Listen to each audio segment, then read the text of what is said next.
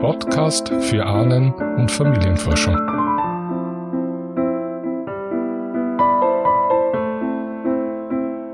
Hallo und herzlich willkommen zum mittlerweile fünften Ausgabe des Podcastes.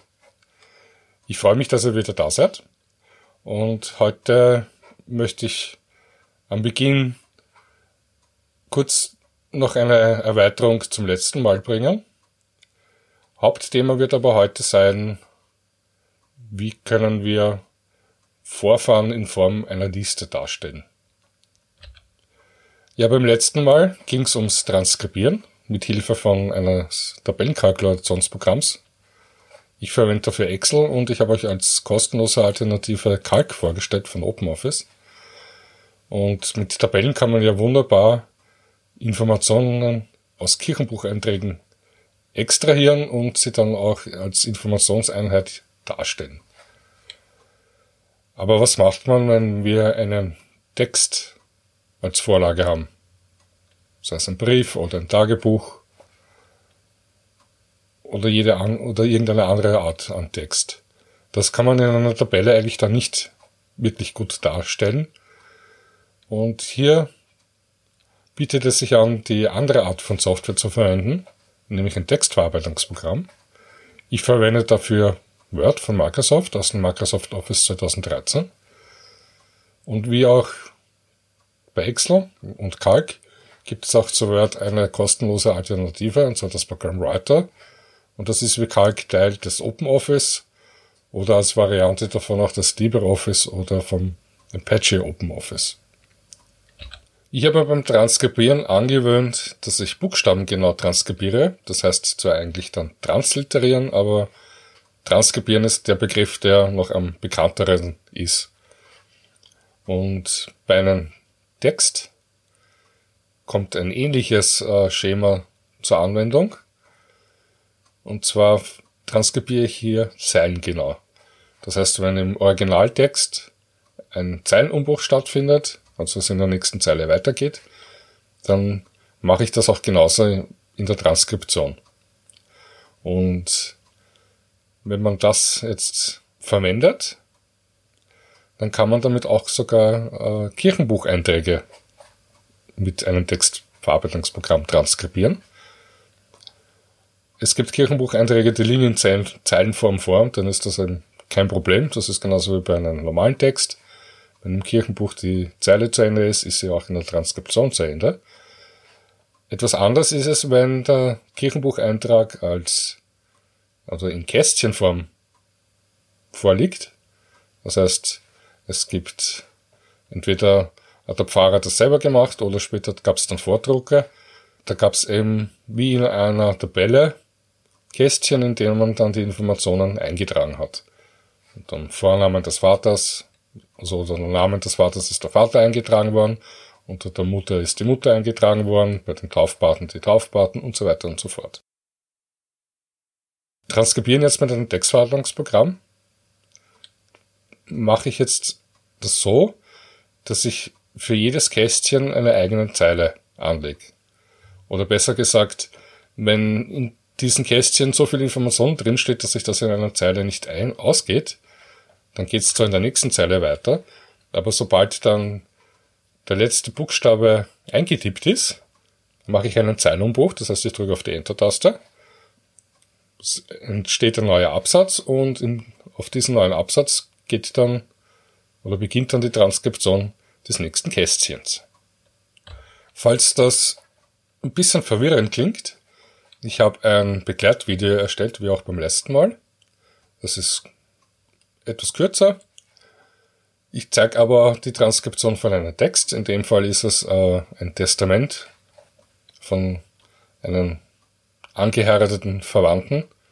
Obwohl, als die Heirat stattfand, war er schon wieder nicht mehr am Leben. Aber es ist ein Testament, das sich bei mir im Familienarchiv wiederfindet. Es ist nur kurz, hat nicht ganz eine Seite und ist auch recht schön zum Lesen. Und die anderen beiden Beispiele, die ich in diesem Video bringe, das sind eben dann Kirchenbucheinträge, also genauer gesagt Taufeinträge. Und der erste liegt eben in Zeilenform vor und der zweite in Kästchenform. Bei beiden ist aber noch eine Besonderheit.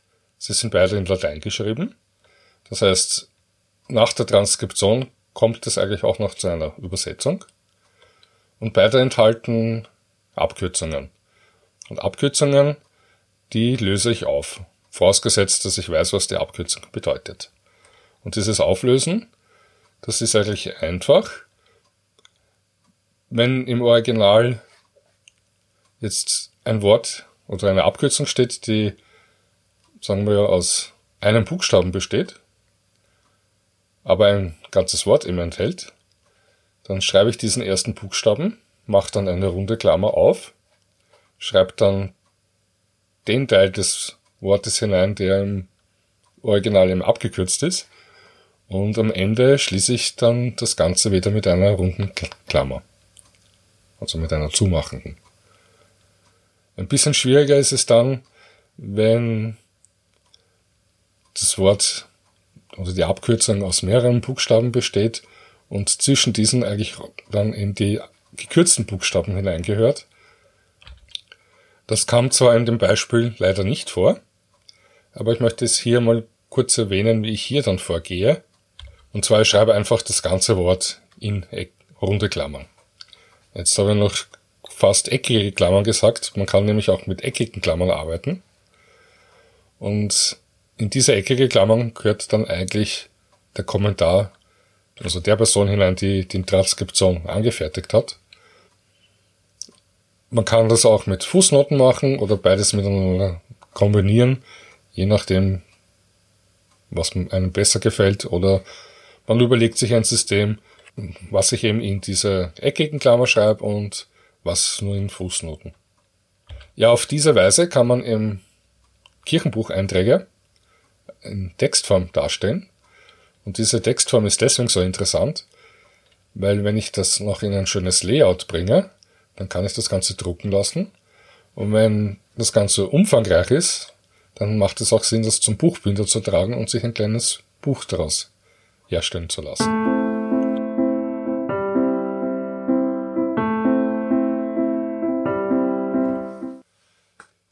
Ja, wie jetzt im ersten Teil erwähnt, kann man mit einem Textverarbeitungsprogramm auch Texte, also nicht nur Texte transkribieren und als mit einem schönen Layout darstellen, sondern auch Kirchenbucheinträge.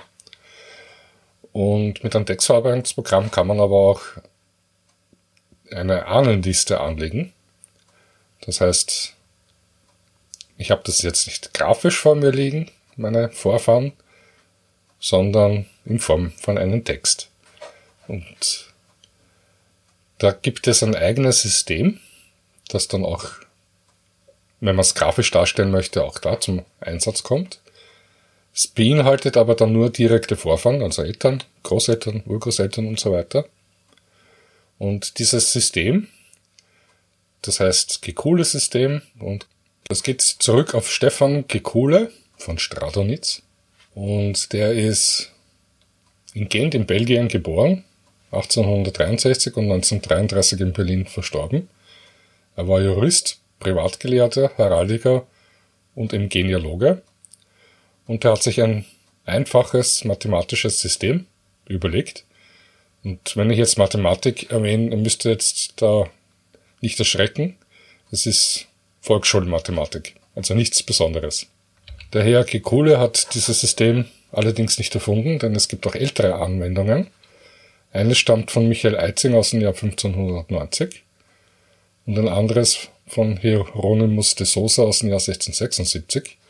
Und nach diesem Herrn de Sosa wird dieses System manchmal auch als äh, Sosa-Nummer-System bezeichnet oder einfach nur als Sosa-Nummer. Und dieses System hat eben den Vorteil, dass jeder Person eine fixe Zahl zugewiesen wird und die beginnt mit eins und das ist der Proband, also die Person, von der die Ahnen Darstellung beginnt, dieser bekommt die Zahl 1. Und jetzt bekommt der Vater einfach die doppelte Zahl des Kindes. Also wenn unser Proband die Zahl 1 hat, hat dann der Vater das Doppelte von 1, das wäre 2. Und die Mutter bekommt einfach die Zahl des Vaters plus 1. Also wenn der Vater 2 hat, hat die Mutter dann 2 plus 1 ist 3. Und damit sehen wir schon einmal etwas. Der Vater hat eine gerade Zahl, die Mutter eine ungerade. Und dieses Schema zieht sich dann durch alle Generationen hindurch. Das heißt, die Männer haben alle eine gerade Zahl und die Mütter immer eine, also die Frauen eine ungerade Zahl. Und nicht nur das, sondern die Väter bekommen immer die doppelte Zahl des Kindes in der anderen Liste und die Mütter immer die Zahlen der Väter plus eins. Das heißt, wenn ich jetzt von meinem Vater die Eltern hernehme, dann hat der Großvater väterlicherseits die doppelte Zahl seines Sohnes. Der hatte eben zwei. Und das Doppelte von zwei ist vier. Und die Großmutter väterlicherseits kriegt jetzt die Nummer des Großvaters väterlicherseits plus eins. Also vier plus eins ist fünf. Und auf der mütterlichen Seite wird genauso verfahren. Der Großvater mütterlicherseits bekommt die doppelte Nummer seiner Tochter. So drei mal zwei wäre dann sechs. Und die Großmutter mütterlicherseits die des Großvaters mütterlicherseits plus eins. Und das wäre dann sieben. Ich will euch das jetzt aber nicht äh, jede Generation durchdeklinieren. Das könnt ihr euch ja selber überlegen und darstellen. Das ist ja nicht schwer. Stattdessen möchte ich auch noch etwas anderes zeigen oder erzählen. Wenn wir jede Generation oder wenn wir Generation für Generation zurückgehen, dann haben wir das Phänomen, dass sich unsere Vorfahrenanzahl in jeder Generation verdoppelt. Manche von euch, die vielleicht ein bisschen äh, EDV oder IT oder computeraffin sind, die kennen das aus dem Speicherbereich, also das Kilobyte oder Megabyte und Gigabyte und von Festplatten, aber auch von, vom RAM-Speicher. Da gibt's auch einmal eine Verdoppelung. Wenn man den RAM upgraden möchte, dann nimmt man immer das Doppelte von dem, was man hat. Ja, statt aus 2 GB wären dann 4 und aus 4 wären 8. Oder bei den Festplatten, statt, was weiß ich, 512 Megabyte hat dann die nächstgrößere dann vielleicht schon 1024 Megabyte oder Gigabyte und das wäre dann schon ein Terabyte. Der Punkt ist, wenn wir in den Generationen sehr weit zurückkommen, dann haben wir eine Anzahl an Vorfahren, die so groß ist, oder die sogar größer ist, als wir heute Menschen auf der Welt haben. Das ist eben nicht logisch. Ich meine, es ist logisch, aber wenn es früher weniger Menschen gegeben hat und erst im späten 19. Jahrhundert oder dann im 20. Jahrhundert die Bevölkerungsexplosion stattgefunden hat, dann können wir nicht um das Jahrtausend herum, was nicht, 10 Milliarden Vorfahren oder Menschen auf der Welt gehabt haben, aber ungefähr so viele Vorfahren hätten wir. Und dieses Phänomen, das äh, wird in der Genealogie, aber wohl auch in der Geschichtswissenschaft als Ahnenschwund bezeichnet. Das heißt, da es so viele Menschen früher gar nicht gegeben haben konnte, gab es, hat es sie auch eben nicht gegeben. Das heißt, wir haben auch gar nicht so viele Vorfahren. Stattdessen haben wir dann einzelne Vorfahren, die immer wieder, die mehrmals vorkommen. Das heißt, ich finde den vielleicht in der väterlichen Linie, irgendwann dann mal auch bei ihnen in der mütterlichen Linie und noch an anderen Stellen im Vorfahrnbaum. Und das deutet eben darauf hin, dass unsere Vorfahren selbst schon miteinander verwandt gewesen sind. Dieser Ahnenschwund tritt aber eben zu einem Zeitpunkt auf, an dem wir, also zu, zu dem wir eigentlich in der Forschung gar nicht zurückkommen, gesichert. Denn wenn wir 10, 11 Generationen schaffen, dann ist das schon sehr, sehr viel. Und nur mal an, also um uns das vor Augen zu führen, 11 Generationen bedeutet 4095 Vorfahren. Also diese 8 Milliarden Vorfahren zu bekommen, dann mussten wir 33 Generationen zurückgehen und das wären ungefähr 990 Jahre. Denn im Durchschnitt wird bei der Generationsabfolge ein Zeitraum von 30 Jahren angenommen. Das ist ungefähr das Heiratsalter, das durch die Geschichte hindurch seit dem Mittelalter sich in Europa eingebürgert hat. Ja, zur Textliste noch ein paar Worte, wie die dann genau ausschaut.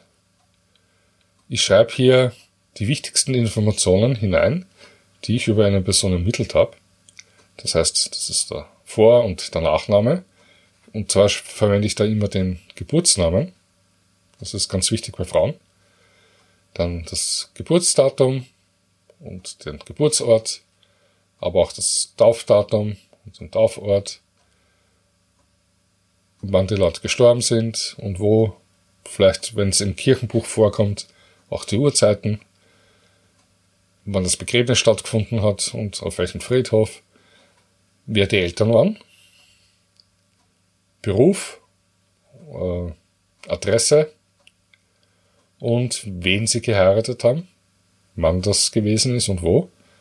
Und vom Bräutigam, also vom Ehemann oder der Ehefrau, schreibe ich dann auch noch ganz kurz Geburts- und äh, Sterbedatum dazu, wenn bekannt. Und jetzt gibt es dann noch zwei Möglichkeiten. Entweder man schreibt das immer alles auf, aus, oder wir kürzen ein bisschen was davon ab und verwenden genealogische Zeichen. Die sind allerdings in der Textverarbeitung ein bisschen schwierig manchmal darzustellen. Also für geboren nehme ich gern einen Stern, für getauft eine Tilde, aber für gestorben und begraben, na, ist schwierig. Für gestorben kann man noch ein Plus nehmen. Allerdings gibt es auch Fonds, die ein Kreuz haben. Wirklich schwierig wird es dann fürs Begräbnis. Entweder man hat, ich habe da früher mal ein Kästchen genommen, aber es passt nicht ganz. Es gibt dann auch ein Zeichen, das ist ein Kästchen, das eigentlich sind es zwei Kästchen, nur dass der Mittelstrich fehlt. Das heißt, man hat also kein Quadrat, sondern ein Rechteck. Es gibt aber auch einen Fond, da sieht man dann einen, einen Art Sarg. Und fürs Verheiratet, das sind zwei Ringe. Die gibt's auch auf der Taste. Einen, eine Taste, das ist bei mir links oben unter der Escape-Taste. Da kann man zwei von diesen Kreisen hintereinander setzen. Das eigentliche genealogische Zeichen ist aber, dass diese Ringe ineinander greifen. Und eine uneheliche Verbindung ist dann einfach ein Kreis gefolgt von einem Mittelstrich und wieder einen Kreis. Auf diese Weise lassen sich dann die Textlisten auch ein bisschen aufheitern, naja, lockerer gestalten, wird der bessere Ausdruck. Und man muss, der Nachteil ist halt, man muss sich diese Zeichen merken, aber da kann man ja am Beginn der Liste eine Übersicht bringen. Ich habe mir das so angewöhnt, dass ich diese einfachen Zeichen auf der Tastatur beim Erstellen einer Ahnenliste verwende und dann, wenn sie fertig ist, dann ersetze ich sie einfach durch die hübscheren Zeichen. Interessant ist vielleicht noch, dass die Darstellung in Form einer Liste sich ein wenig davon unterscheidet von einem Stammbaum, der grafisch ist. Beim Stammbaum habe ich unten den Probanden und darüber dann die Generationen, die davor kommen. Bei der Textliste ist es eigentlich umgekehrt. Ich fange mit den Probanden an und schreibe dann unterhalb dann die Vorfahren. Also zuerst kommt der Proband, dann die Eltern, dann die Großeltern, dann die Urgroßeltern und so weiter und so fort. Einen Nachteil hat diese Listendarstellung. Sie kann unübersichtlich werden. Auch wenn ich jedes Mal dazu schreibe, oder ich habe eine Überschrift, da steht jetzt zum Beispiel Großeltern und dann werden die ganzen Großeltern aufgelistet, dass man irgendwann einmal diese Darstellung oder diese Abstammung dann nicht mehr ganz überschauen kann. Und hier bietet es sich an, dass man bei der Listenerstellung auch mit einem grafischen System arbeitet als Behelfsmittel. Ich werde euch im Begleittext einen Link zur Verfügung stellen für so einen, für so ein Hilfsmittel. Das ist einfach nur ein Vordruck, den ihr dann ausfüllen könnt. Den braucht ihr euch nur runterladen, ausdrucken und dann am besten in einen Copyshop tragen und euch dann ein paar Abzüge davon machen zu lassen. Kostet nicht so viel und es hilft, die Übersicht zu bewahren. Also wenn ich eine Ahnenforschung durchführe, egal ob jetzt privat oder für einen Kunden, ich verwende immer diese grafischen Papierdrucke, um nicht durcheinander zu kommen. Wer aber lieber nicht mit Papier arbeitet, sondern das Ganze auch digital machen möchte, es gibt in Word eine Funktion, die heißt SmartArt. Damit lassen sich eigentlich Organigramme, Organigramme erstellen. Das sind eigentlich, äh, wird von größeren Firmen verwendet, um darzustellen, wer in welcher Abteilung ist und wie die Hierarchie im Betrieb und in den Abteilungen vorherrscht. Mit diesen SmartArt-Grafiken lassen sich aber auch äh, Ahnentafeln erstellen, grafisch, die man dann auch ausfüllen kann im Textverarbeitungsprogramm. Wie das genau funktioniert, wie man so eine Smart Art Grafik dann erstellt, das ist nicht so einfach. Ich habe mir dazu damals jede Menge YouTube-Videos angeschaut und das dann irgendwann einmal geschafft, eine halbwegs schöne zusammenzubekommen. Die ist jetzt nicht von unten hinauf, sondern die geht von links nach rechts. Das heißt, links ist der Proband und dann fächert sich's aus, auf wie, wie ein Trichter, der auf der Seite liegt. Und da habe ich, da werde ich euch im Begleittext auch einen Link zur Verfügung stellen, wie ihr zu einem Vortrag kommt. Der wird allerdings dann nur unter Word funktionieren. Nehme ich mal an. Wer es mit Writer machen möchte, da rate ich euch, dass ihr euch eben auch YouTube-Videos anschaut, wie ihr das dann selber machen könnt. Es ist ein bisschen was zum Tüfteln und es braucht ein bisschen Zeit, weil die Smart Art Grafiken sich nicht immer so verhalten, wie man es gern möchte. Aber ich habe es hingebracht und ich bin mir sicher, ihr werdet das dann auch schaffen.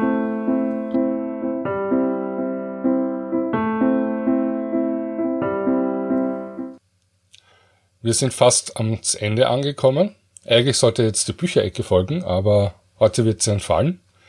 Und stattdessen möchte ich euch eine Online-Plattform vorstellen und eine Veranstaltung.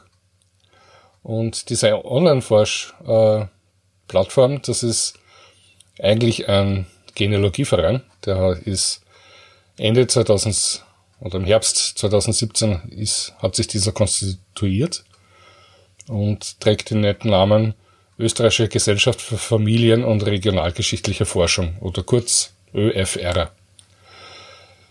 Es ist ein Verein, den kann man beitreten. Der Mitgliedsbeitrag liegt, glaube ich, bei 25 Euro im Jahr. Aber selbst wenn man nicht beitreten möchte, bietet dieser Verein etwas für uns sehr Interessantes. Und zwar ein eigenes Wikipedia für genealogische Themen. Und da finden sich Tipps für Anfänger, rechtliche Rahmenbedingungen, aber auch Quellen für die Forschung, nicht nur die Matriken, sondern auch äh, Quellenabsatz davon. Auch die Frage, wie finden wir Orte und welche Hilfsmittel gibt es dafür? Welche Berufe und Kranken Krankheitsbezeichnungen gab es früher? Es gibt Wörterbücher, Lexika und auch Buchstabentabellen. Aber auch Beiträge zu verwandten Fachgebieten wie Namenskunde, Schriftkunde, Zeitrechnung, Masse und Gewichte. Das Wiki ist auf Neudeutsch gesagt Work in Progress. Das heißt, es gibt noch nicht überall was. Also sind, wenn man sich hier die Überblicksseite mal anschaut, fehlen noch ein paar Sachen, aber die kommen nach und nach dazu. Und hinter dieser Plattform oder und diesem Verein steht um übrigens auch Leopold Strenn. Der ist vielleicht manchen von euch bekannt vom Ausrichter oder Organisator des Genealogenstammtisches in Wien.